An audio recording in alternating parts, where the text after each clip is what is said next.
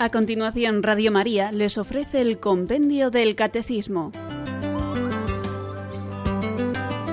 Es un espacio dirigido desde Roma por el Padre Mario Ortega y el Padre Roberto Visier.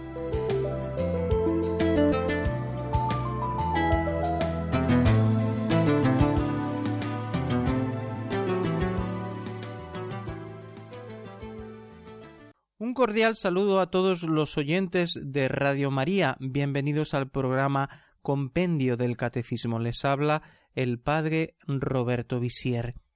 Hoy vamos a hablar de la comunión de los santos, ese misterio, ese dogma de fe que está al final del credo.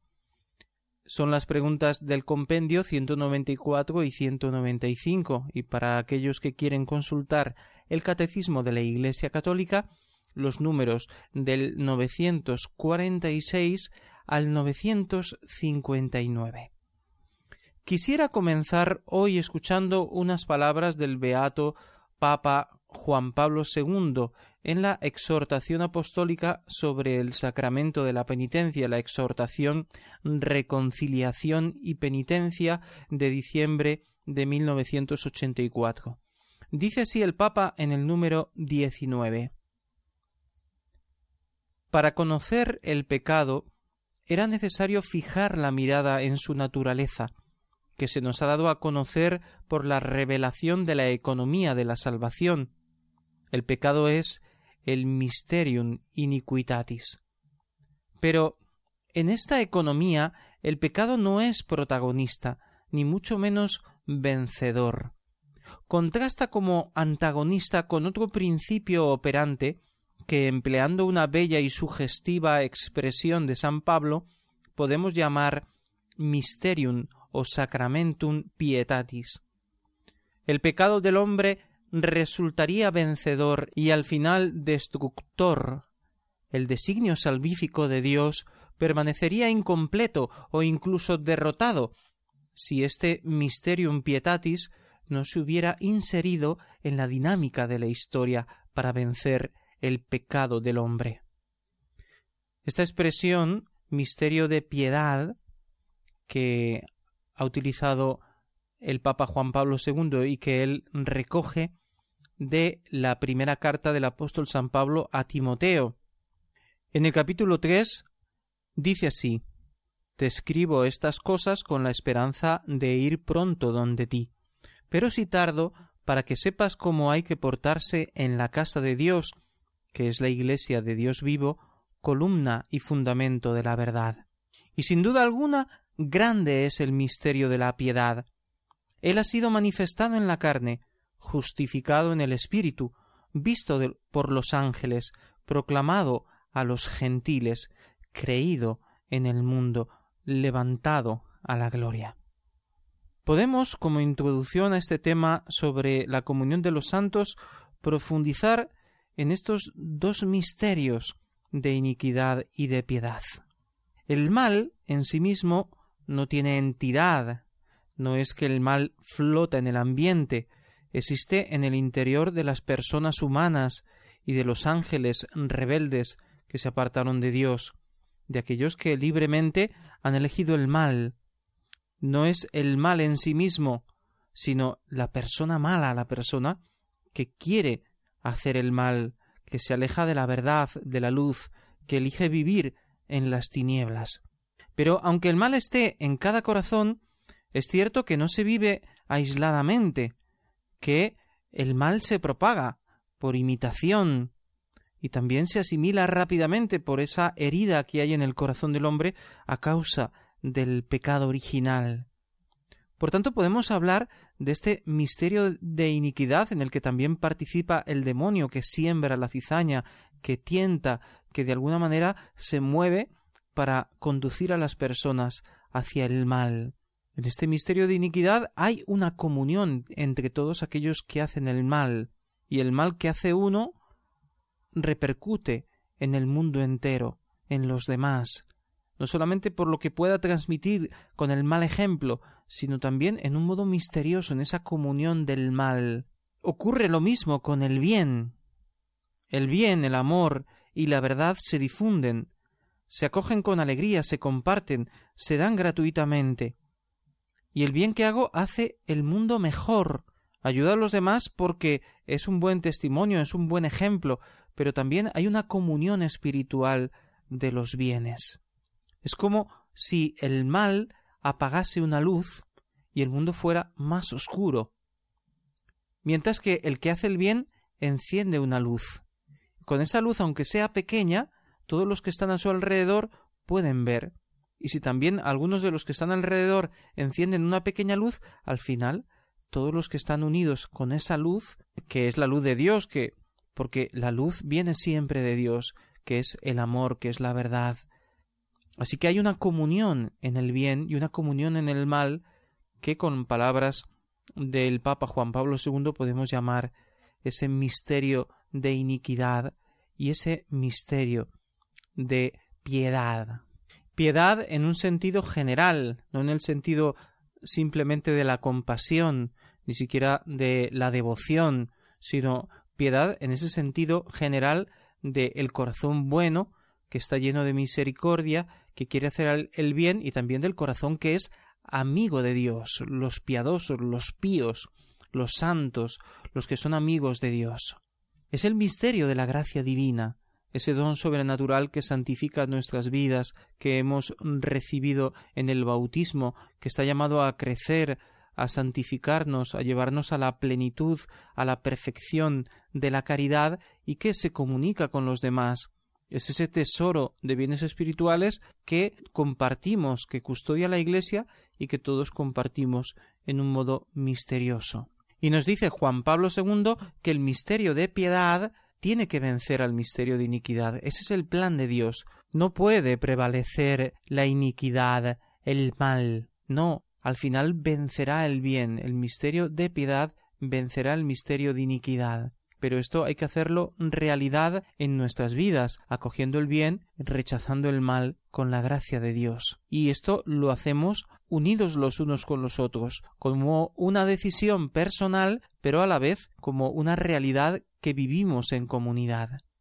Es un mundo sobrenatural que escapa a nuestros sentidos, a nuestra comprensión. Existe esta distribución de los bienes espirituales, este compartir los unos los méritos de los otros, las oraciones, los auxilios divinos, los dones, los carismas, las gracias particulares, que se reciben individualmente pero que también de alguna manera se comparten con los demás. Así ocurre también con el pecado. Las culpas de unos empujan al mal a los otros. Las consecuencias del pecado están en el mundo y todos las sufrimos incluso las consecuencias de aquellos pecados que nosotros no hemos cometido. Escuchemos ahora la pregunta 194.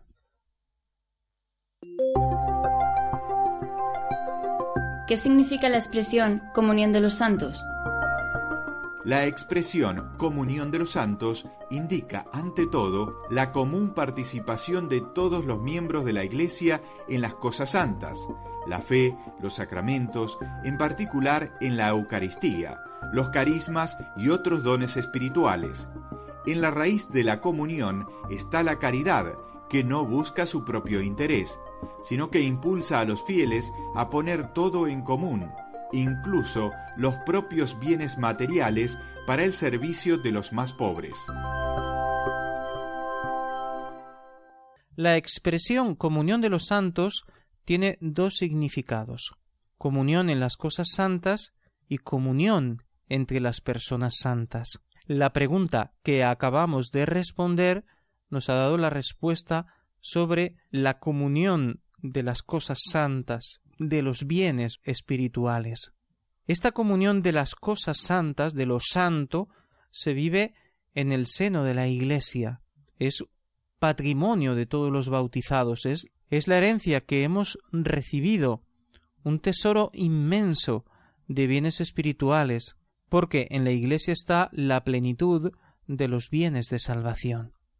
Cuando hablamos de Iglesia, estamos hablando de el sentido más amplio de Iglesia, no del templo o de esa comunidad parroquial. Estamos hablando de el cuerpo místico de Cristo, de la comunicación de bienes espirituales entre todos los bautizados en todos los rincones de la tierra y que luego se hace concreta en las comunidades, en las parroquias, en los movimientos, en las familias cristianas, en las diócesis, etc.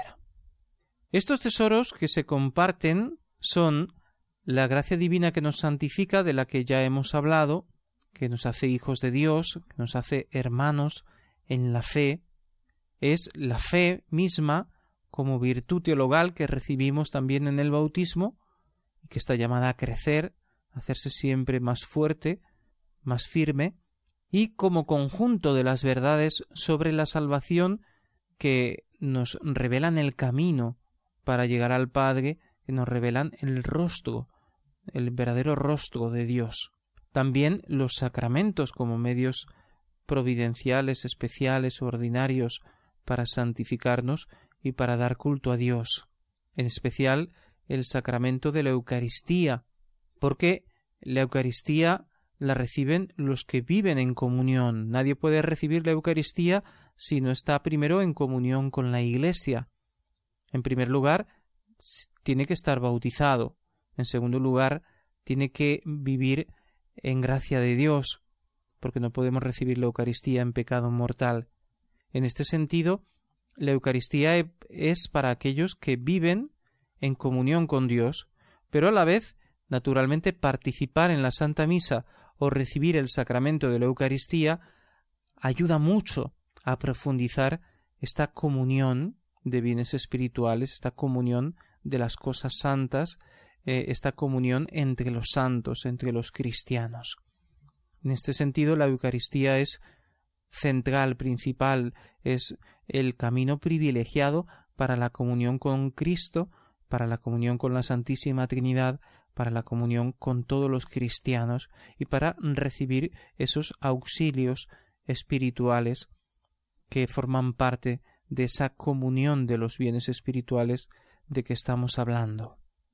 También los carismas y dones espirituales que se ponen al servicio de la Iglesia se comparten, no solamente en cuanto que el que tiene el don de predicar predica e intenta enriquecer a los demás, el que tiene el don de servicio sirviendo a los enfermos o a los pobres, pues eh, realiza este ministerio, o el que tiene el don pues de servir a la comunidad de cualquier otro modo, porque todos tenemos nuestras cualidades, nuestros dones, incluso nuestros carismas en el seno de la Iglesia, al ponerlos al servicio de los demás, estamos entrando en comunión y el Espíritu Santo libremente distribuye esos dones entre los creyentes.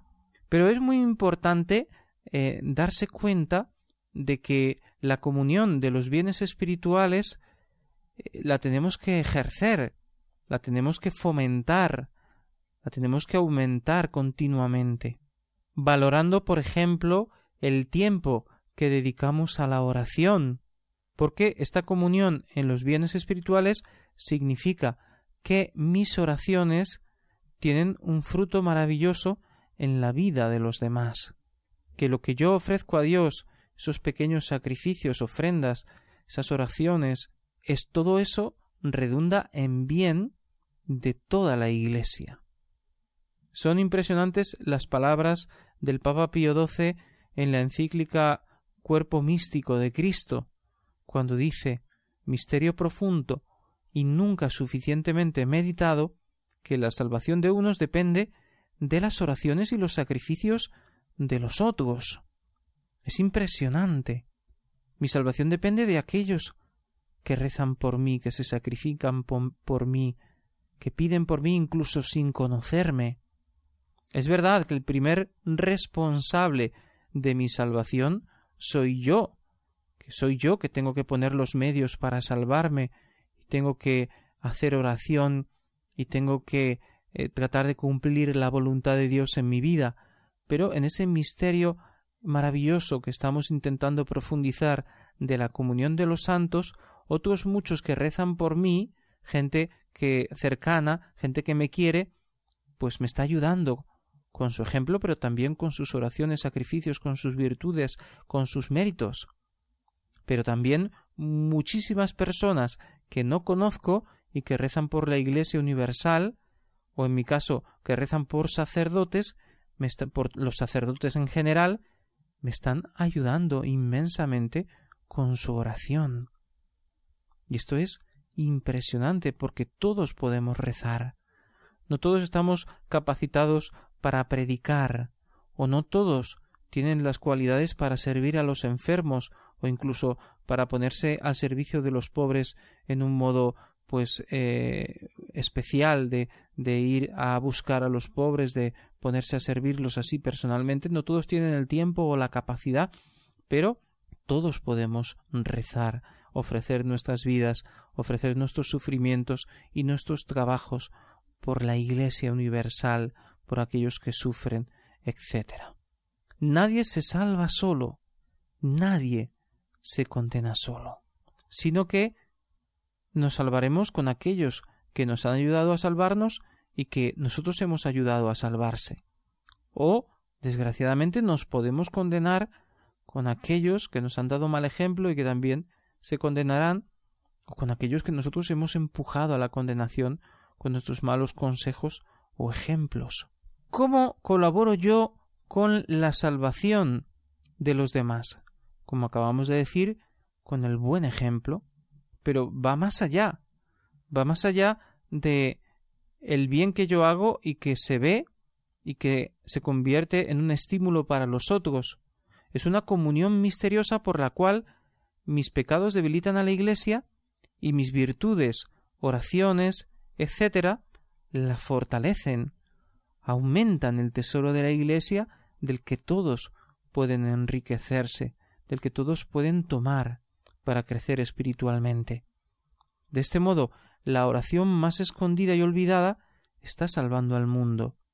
De una pobre anciana que reza en casa porque ya no puede salir porque está enferma y ofrece sus dolores, de cualquier enfermo postrado en cama que ofrece sus dolores a Dios, o la oración de una monja de clausura desconocida que en el silencio, el recogimiento de su convento, encerrada allí toda la vida para la oración y el sacrificio, ofrece oraciones valiosísimas en la presencia de Dios y que redundan en bien de todos los hombres de la tierra.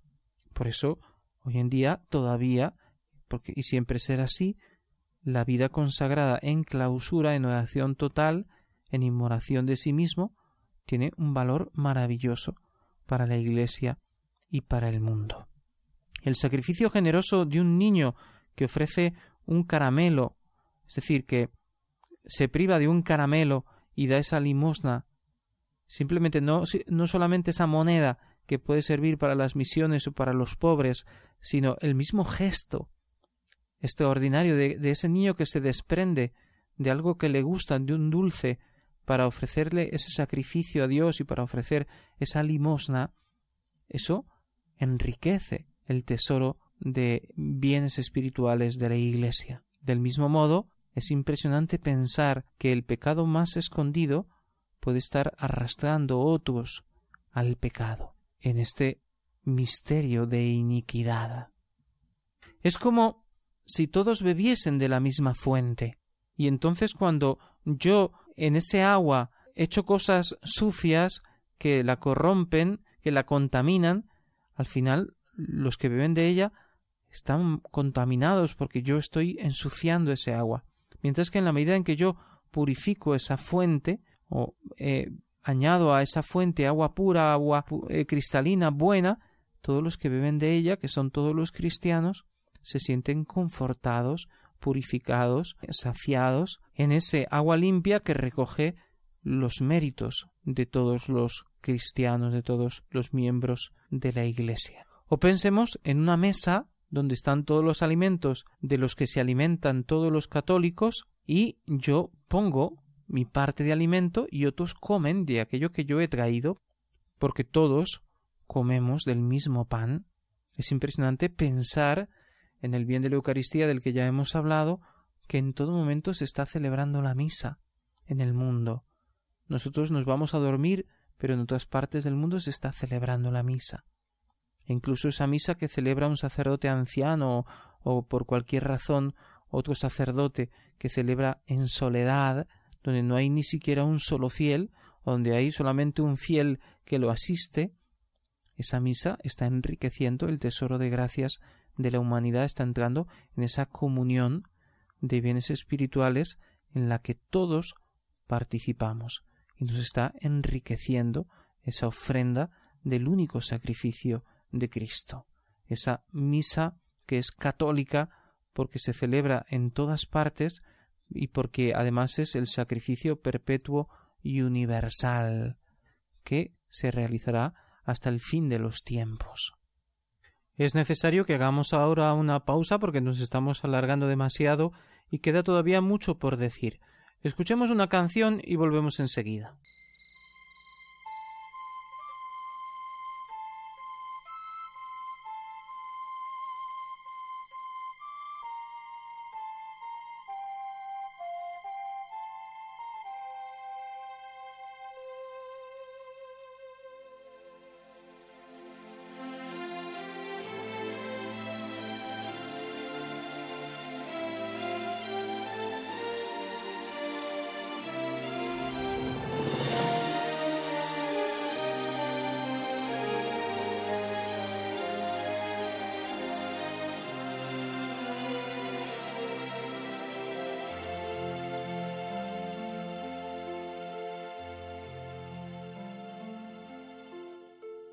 Señor, óyenos, ven, atiéndenos, recoge el grito de mi voz, que es mi consuelo saber que tú estás junto a mí cuando anochece en mi alma la pena estalla ahí. Señor, óyenos, ven, atiéndenos, recoge el grito de mi voz. Y es mi consuelo saber que tú estás junto a mí, entre las olas y el viento, dormido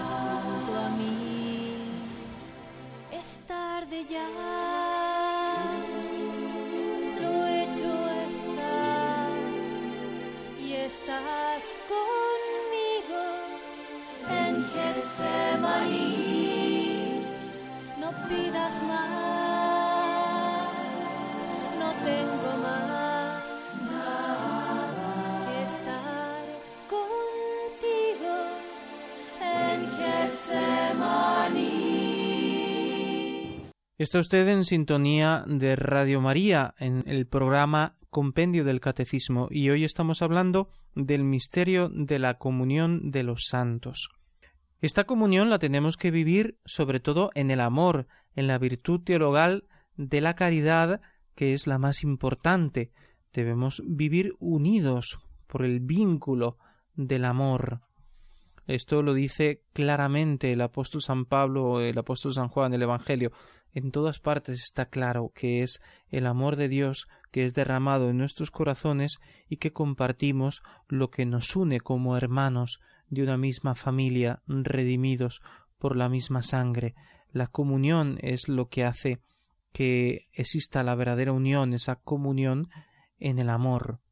Así lo expresa el apóstol San Pablo en el comienzo del capítulo trece de la primera carta a los Corintios, en ese famoso himno a la caridad, cuando dice aunque hablara las lenguas de los hombres y de los ángeles, si no tengo caridad soy como un bronce que suena o un címbalo que retiñe. Aunque tuviera el don de profecía y conociera todos los misterios y toda la ciencia, aunque tuviera plenitud de fe como para trasladar montañas, si no tengo caridad, nada soy. Aunque repartiera todos mis bienes y entregara mi cuerpo a las llamas, si no tengo caridad, nada me aprovecha. Eso significa el gesto de la paz durante la misa, es la comunión entre los miembros de la Iglesia, entre los hermanos, antes de participar todos del mismo pan del cuerpo y de la sangre de Cristo, del mismo pan de la Eucaristía, que nos une en el Señor. Pero esto no puede ser simplemente un gesto, tiene que hacerse realidad. Una sonrisa, una palmadita en la espalda, una palabra amable, a veces incluso eso hace falta, porque hasta las virtudes humanas hoy en día se echan en falta la amabilidad, la cordialidad, el recibir a las personas, acogerlas bien. Esto a veces falta, pero mm, eh, esto es el mínimo. Si ni siquiera este mínimo hay, no hay nada. Tenemos que llegar mucho más allá, más allá de una sonrisa amable, de un pequeño gesto. Tenemos que pasar a los hechos. Si no se practica la caridad de un modo explícito, la comunión es ficticia, no es una sonrisa diplomática. Tiene que ser algo que nace del corazón, un verdadero deseo de servir a los demás, de hacer el bien, esa gratuidad de la que últimamente continuamente habla el Papa, el ofrecer un servicio sin pensar en el beneficio económico que me reportará, sino pensando en dar gratis para recibir gratis.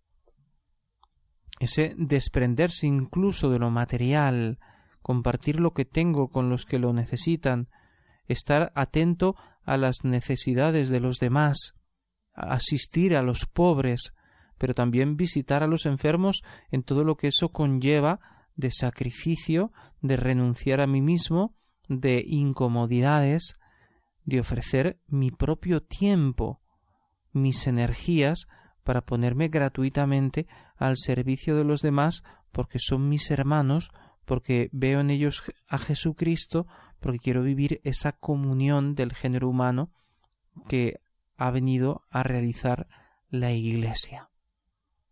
Incluso ese gesto que nos cuenta el libro de los Hechos de los Apóstoles de poner las cosas en común es un gesto maravilloso. Es cierto, tenemos muy claro que es necesaria la propiedad privada para preservar los bienes que cada uno necesita para vivir o para su familia, pero también es algo maravilloso cuando se comparten las cosas, cuando uno vive con la conciencia de que lo que tiene no le pertenece porque lo ha recibido de Dios, porque es un don que tiene que poner al servicio de los demás.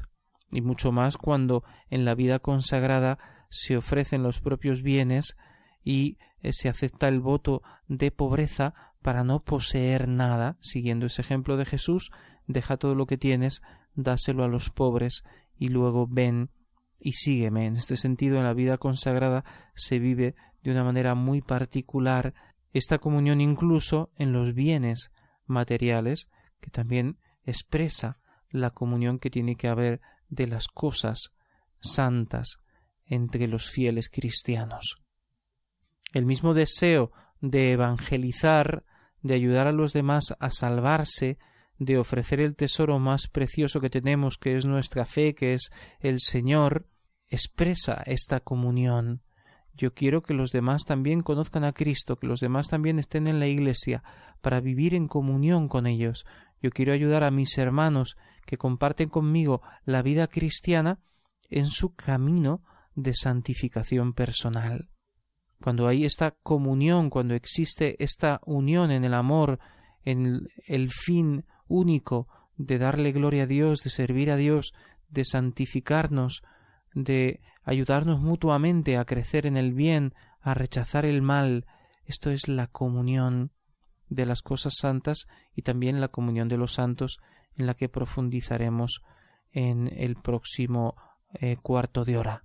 Mientras que si en las comunidades cristianas existen envidias, rencillas, cuando no se vive esta comunión, cuando yo me dejo arrastrar por esta mentalidad del mundo muy frecuente hoy, este individualismo, este aislarme en mí mismo, vivir solo conmigo mismo, entonces ya no estamos viviendo esta comunión de los santos, cuando lo que hay son rencillas, peleas, competencia dentro de las parroquias, el monaguillo que lucha por ser el monaguillo más importante, o los ministros de la Eucaristía que se pelean unos con otros, o los mismos sacerdotes que no viven en comunión, todo eso es un escándalo porque no está expresando esa realidad misteriosa espiritual que es la comunión en las cosas santas y entre las personas que forman parte de la Iglesia.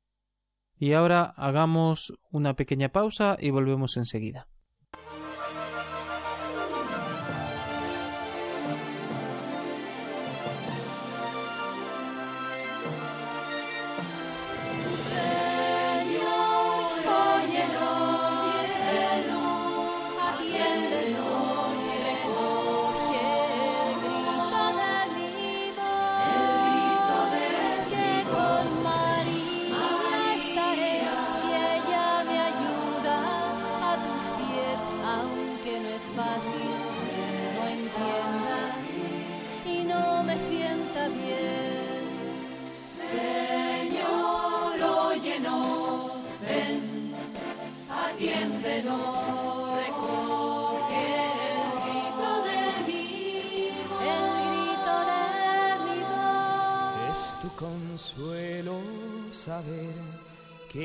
Estoy junto a ti, guiándote hacia el cielo a ser feliz.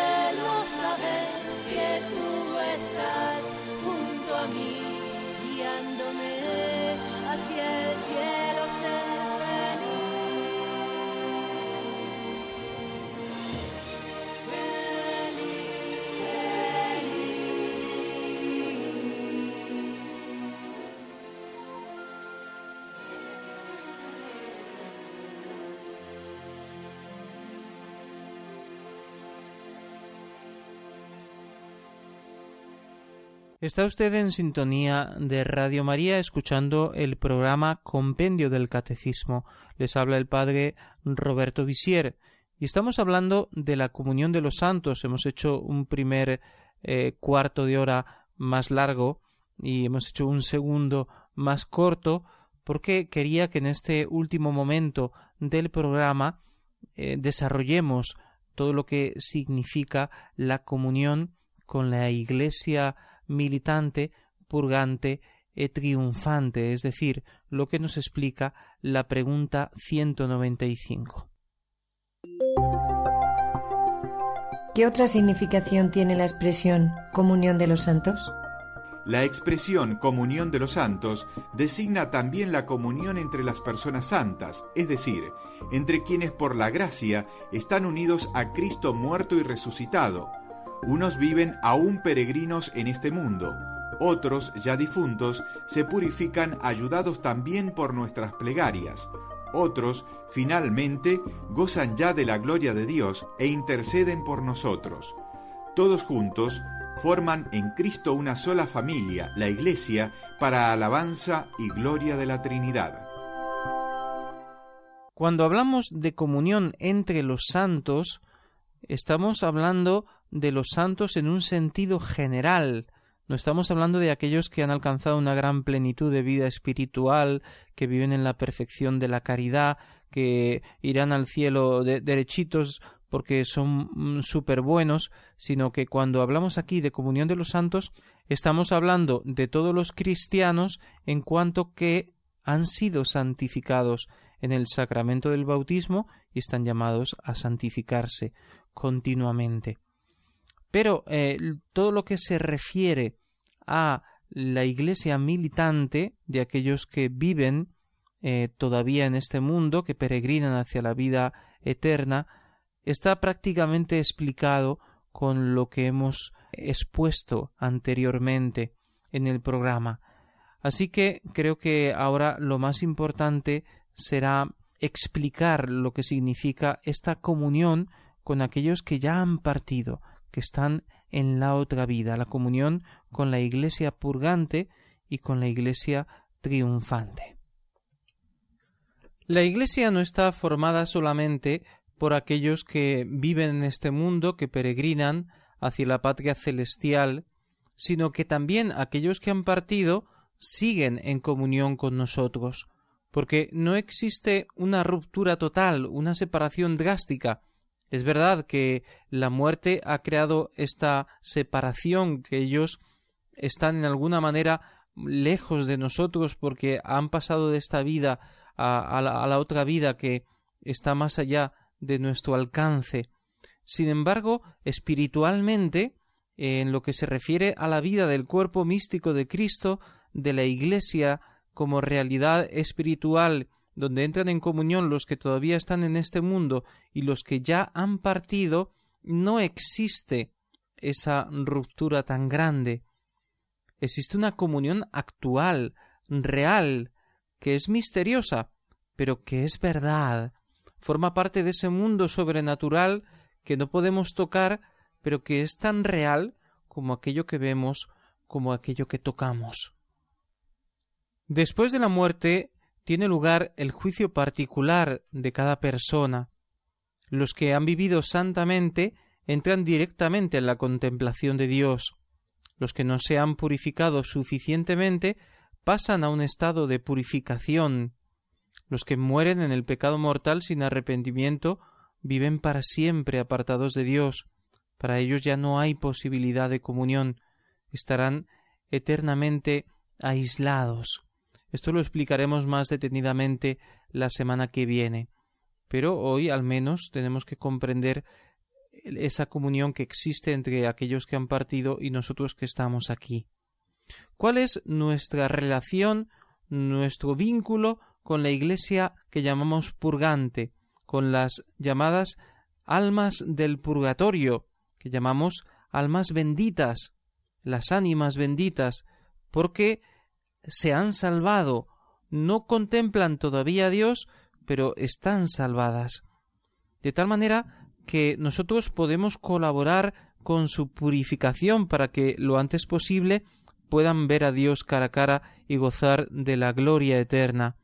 ¿Cómo podemos colaborar con ellas? Con nuestras oraciones, sacrificios, con el ofrecimiento de la intención de la misa por el eterno descanso de nuestros familiares y bienhechores difuntos, y mm, de los difuntos en general, de todas las almas del purgatorio, porque la ofrenda del sacrificio de Cristo, de su cuerpo y de su sangre, que se ofrece en el altar, que llamamos santo sacrificio de la misa, es la ofrenda más valiosa, que tiene el poder de la redención de Cristo, en sí misma tiene un valor infinito, luego Dios lo aplica según su infinita sabiduría, según pues la necesidad de purificación de esa persona por la que ofrecemos la misa y bueno, según un designio misterioso que nosotros no podemos penetrar. Pero es importante esto de rezar por las almas del purgatorio, ofrecer sacrificios,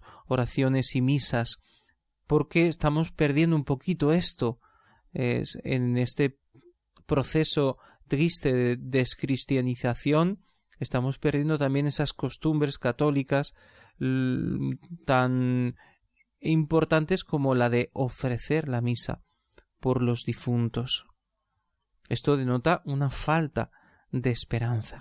Cuando pensamos en los familiares que nos han dejado, qué hermoso es darse cuenta de que ellos están vivos y que por tanto no tenemos que olvidarlos como alguien que ya no está, que ya no existe, sino que podemos pensar en ellos como personas que están en la otra vida y que pueden tener necesidad de purificación y de nuestras oraciones y que escuchan nuestras oraciones, las reciben.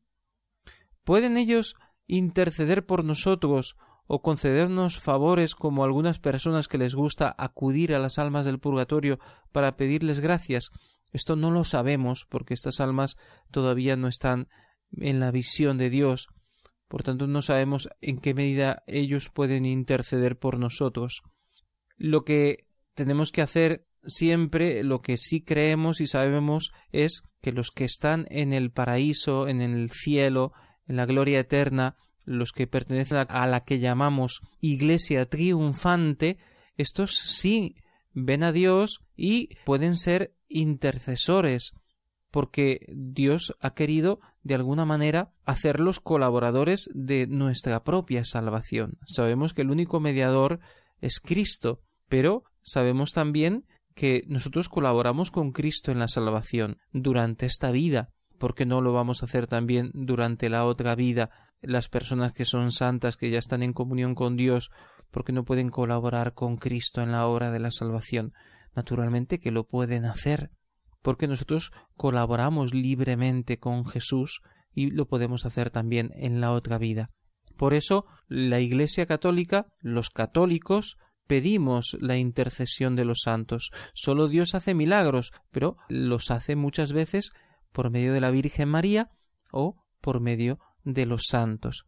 Por eso la Iglesia en los procesos de beatificación y de canonización busca milagros que puedan de alguna manera garantizar, es una señal del cielo que nos ayuda a comprender, que nos garantiza que esa persona es santa, porque por su intercesión Dios ha obrado un milagro.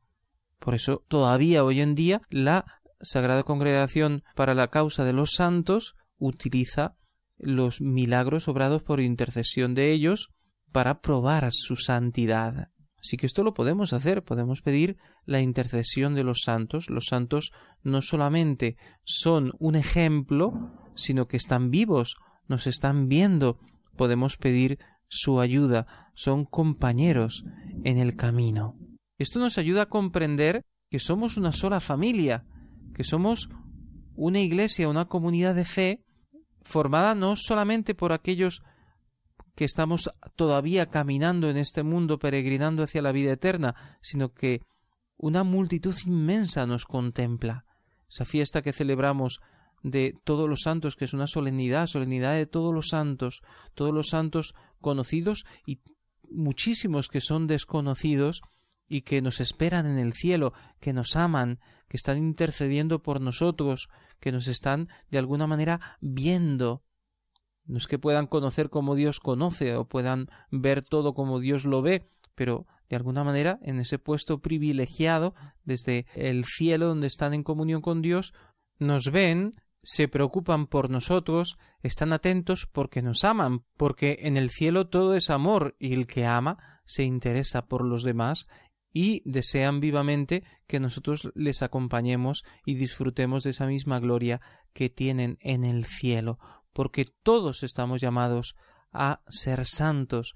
Tenemos que luchar, desear la santidad, siempre buscar la santidad, porque estamos llamados a entrar en el cielo, y ojalá que sea directamente sin necesidad de purificarnos, que de la iglesia militante pasemos inmediatamente a la iglesia triunfante, donde el Señor nos está esperando con los brazos abiertos, esos brazos en cruz, pero ahora vivo y resucitado, con esos brazos abiertos, con la señal de los clavos, en ese cuerpo glorioso, el Señor nos quiere abrazar, nos quiere tener en su seno, en esa comunión de los santos.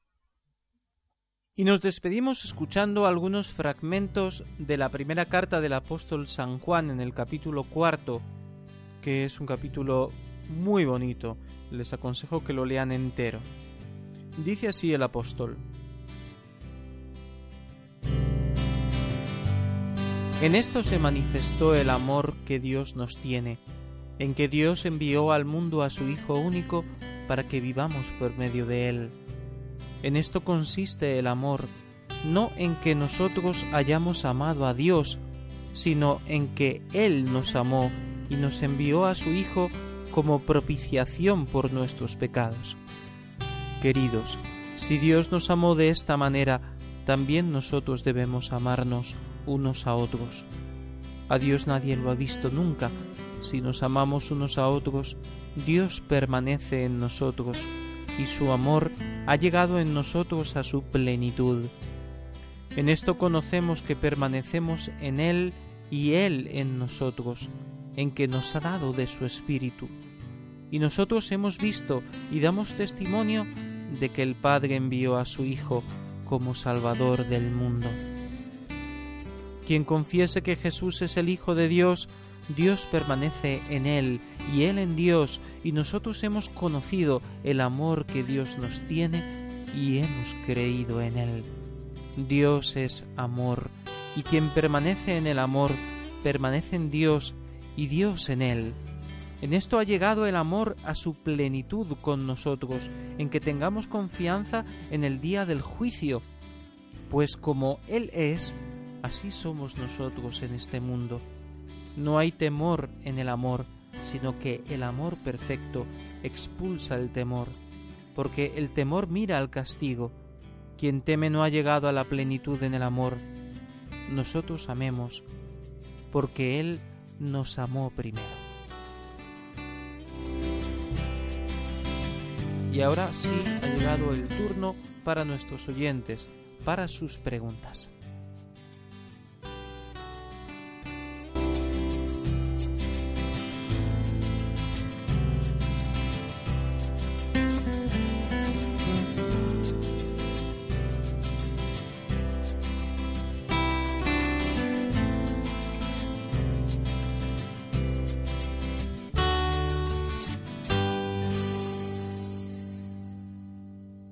Para participar en directo, 91 153 8550. 91 153 8550.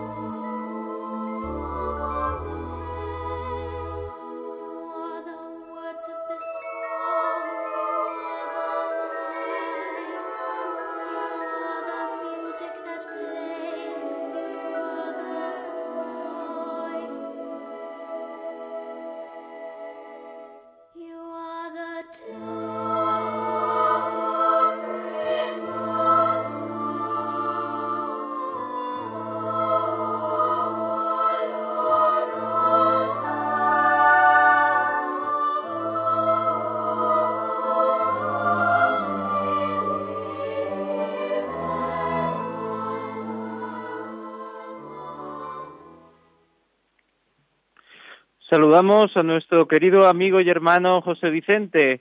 Buenas tardes. Hola, buenas tardes. Dígame. Sí, mire, la pregunta era que, nada, que he empezado a leer la Biblia hace poco y, quería saber si, si hay que empezar a leerla, si se puede empezar a leer por otros libros en vez de por el principio, vamos, si puedo empezar por el Nuevo Testamento o por el Antiguo. Si hay que leerla en orden o puedo empezar por los libros, por ejemplo, de, de los de los Hechos que tengo curiosidad. Muy bien. Bueno, pues es estupendo leer la Biblia porque es la palabra de Dios, pero sí, realmente el Nuevo Testamento es mucho más fácil que el, que el Antiguo y además en él se contiene la plenitud de la revelación. Por eso es aconsejable empezar por el Nuevo Testamento. Puedes empezar con el Evangelio, con los cuatro Evangelios, y luego el libro de los Hechos, Luego puedes leer alguna de las cartas de San Pablo o, de las cartas de San Juan y luego ya leer el Pentateuco. No es necesario eh, leerlo absolutamente todo, pero sí, sería bueno pues hacer una, una lectura completa de la Biblia poco a poco.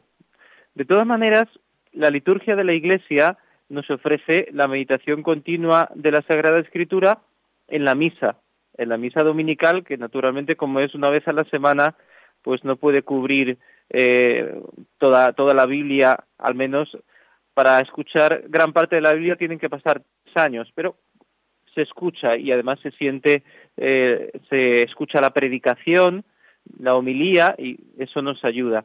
Y en la misa de cada día pues hay una lectura más detenida de, de la Sagrada Escritura. Otra llamada de Emilio desde Sabadell. Buenas tardes. Buenas tardes. No, mi pregunta es, soy un estudioso de, del Evangelio, mm, soy científico, y quisiera que me contestase, a ver si realmente cree usted, y apoyándonos en el Evangelio de San Juan, concretamente, si cree que existe un juicio, como usted bien ha leído anteriormente, aunque parte del Evangelio de San Juan, que no ha acabado usted, porque bueno, está, pero, no, no, se ha, no se ha acabado porque es muy largo, ¿vale? Bien, si usted cree que existe la un juicio. La pregunta es si existe un juicio.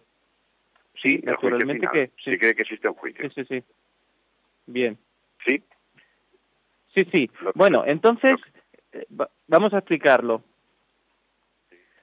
El Evangelio nos habla en diversos lugares del juicio también. El Antiguo Testamento habla del juicio final y también del juicio particular de cada persona. El Evangelio eh, cuenta, por ejemplo, en la parábola del rico Epulón y, el pobre Lázaro, cómo los dos al morir reciben un, un, juicio, son sometidos a un juicio, y uno es llevado al seno de Abraham y el otro es apartado en, un lugar de sufrimiento donde se muere de sed. Esos son todo ígenes que hablan de una realidad que escapa a nuestros sentidos, que está en el más allá que es un estado diverso de, existencia y eh, que explicaremos más detenidamente en la semana que viene que empezamos a hablar de la vida eterna. Pero realmente existe un juicio, porque Dios es infinitamente misericordioso, pero a la vez es infinitamente justo. Por tanto, pensamos que es lógico que exista una retribución, lo que en el catecismo se dice que los justos sean premiados y los injustos castigados. Eh, esto es, eh, es, así. En el Evangelio de San Juan, naturalmente, en algunas ocasiones se habla también de, de, este juicio de Dios, aun cuando las parábolas que aparecen en los sinópticos eh, puedan ser más claras o haya capítulos, por ejemplo, eh, en, el Evangelio de San Mateo que nos hablan más detenidamente de, de esta realidad escatológica. Así que me parece que suficientemente probado con la palabra de, del Evangelio en la mano que existe un juicio particular y también un juicio final. El Evangelio de San Juan habla de la resurrección, cuando dice que eh, resucitarán unos para la condena, para la vida, eh, unos para la muerte y otros para la vida, ¿no? Eh, en ese sentido creo que está muy claro.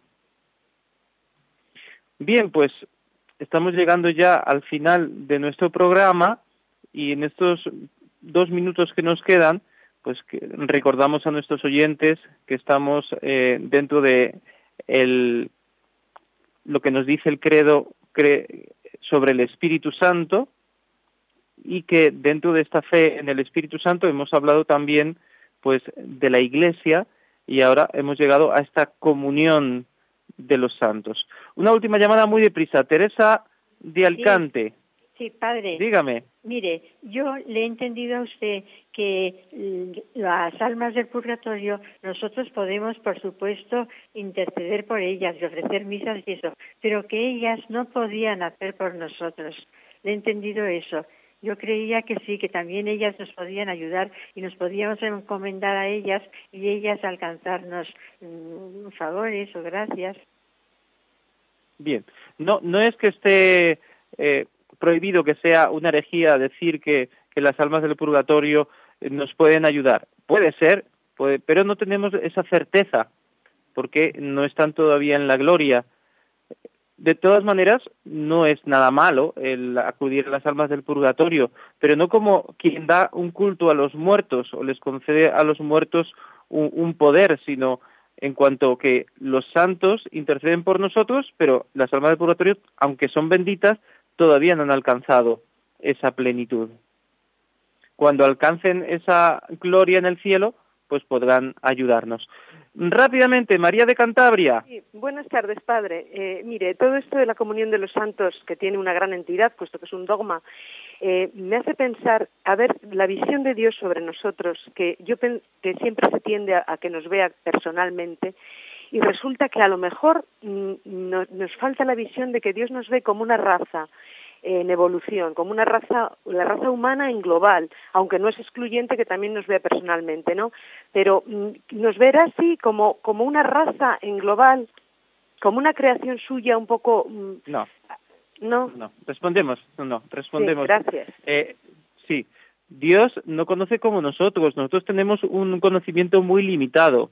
Por tanto, cuando pensamos en la humanidad, pensamos en una realidad eh, de alguna manera abstracta, todos los, todas las razas, todos los pueblos, porque no podemos conocer a cada persona individualmente, pero en Dios no es así, Dios conoce a cada uno personalmente, lo conoce profundamente, mejor que nosotros mismos nos conoce Dios y nos ama con nuestro nombre, pero eh, cuando digo nombre quiero decir todo lo que somos eh, interiormente y exteriormente. Así que es así, y esto es algo maravilloso, el saber que Dios me ve, me conoce y me ama. Recemos juntos el Ave María. Dios te salve María, llena eres de gracia, el Señor es contigo, bendita tú eres entre todas las mujeres, y bendito es el fruto de tu vientre Jesús. Santa María, Madre de Dios, ruega por nosotros pecadores, ahora y en la hora de nuestra muerte. Amén. Y la bendición de Dios Todopoderoso, Padre, Hijo y Espíritu Santo, descienda sobre vosotros y os acompañe siempre. Buenas tardes.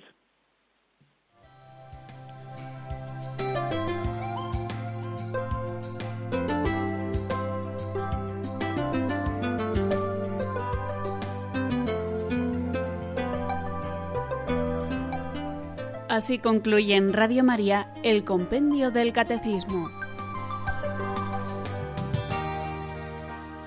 Es un espacio dirigido desde Roma por el padre Mario Ortega y el padre Roberto Visier.